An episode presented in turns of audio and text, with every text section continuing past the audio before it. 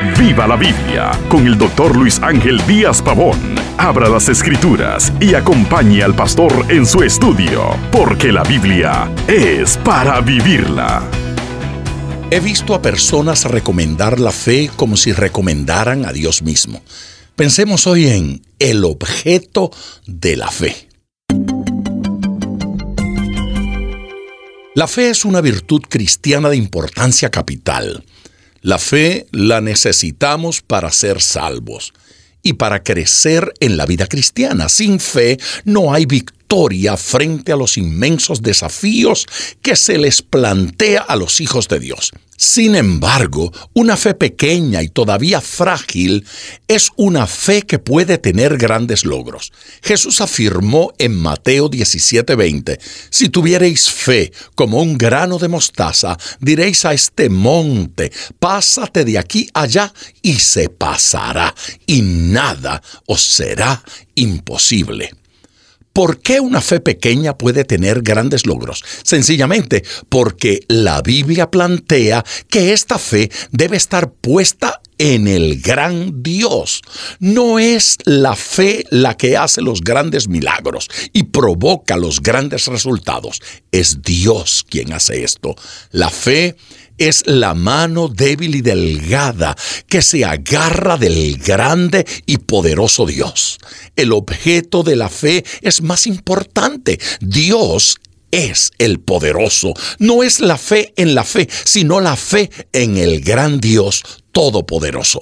Jeremías capítulo 17 y versículo 7 declara, bendito el varón que confía en Jehová y cuya confianza es Jehová. Cuando Dios es el objeto de la fe, se acepta que su soberanía es quien decide lo más conveniente.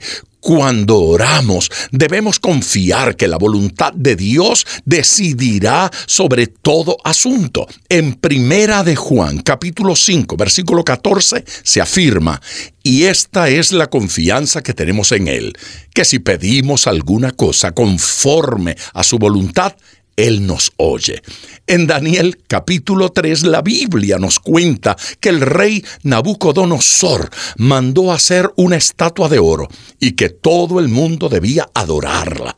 Cualquiera que desobedeciera y no se postrase en adoración frente a la estatua sería echado en un horno de fuego ardiente.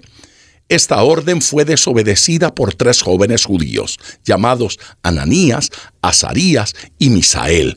Ellos solo adoraban al Dios verdadero y dieron muestras de tener fe auténtica, no caprichosa, que no implica que se cumplan sus deseos, sino que descansa en las decisiones divinas.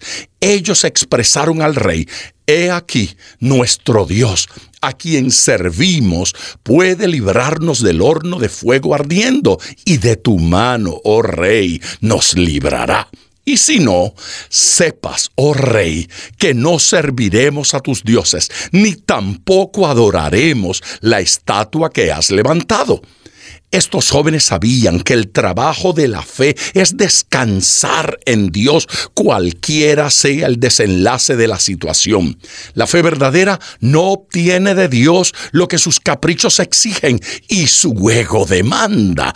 Esta fe descansa en la decisión divina aun cuando no esté conforme a sus deseos. Mientras más conozcamos a Dios, más estaremos dispuestos a dejar todo asunto a las decisiones de Dios. Conocerle implica saber que Él toma decisiones mejores que las nuestras y que Él hará mejor que lo que pensamos, aunque nunca tengamos explicación.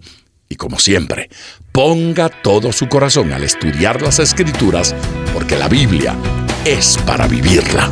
Acompañe regularmente al Dr. Díaz Pavón en su estudio personal de la Biblia. La experiencia de décadas de ministerio de la palabra son vertidas en cada jornada. Usted puede adquirir copias de esta enseñanza visitando nuestra página web www.diazpavón.com. Esté atento, participe en nuestro próximo estudio y viva la Biblia.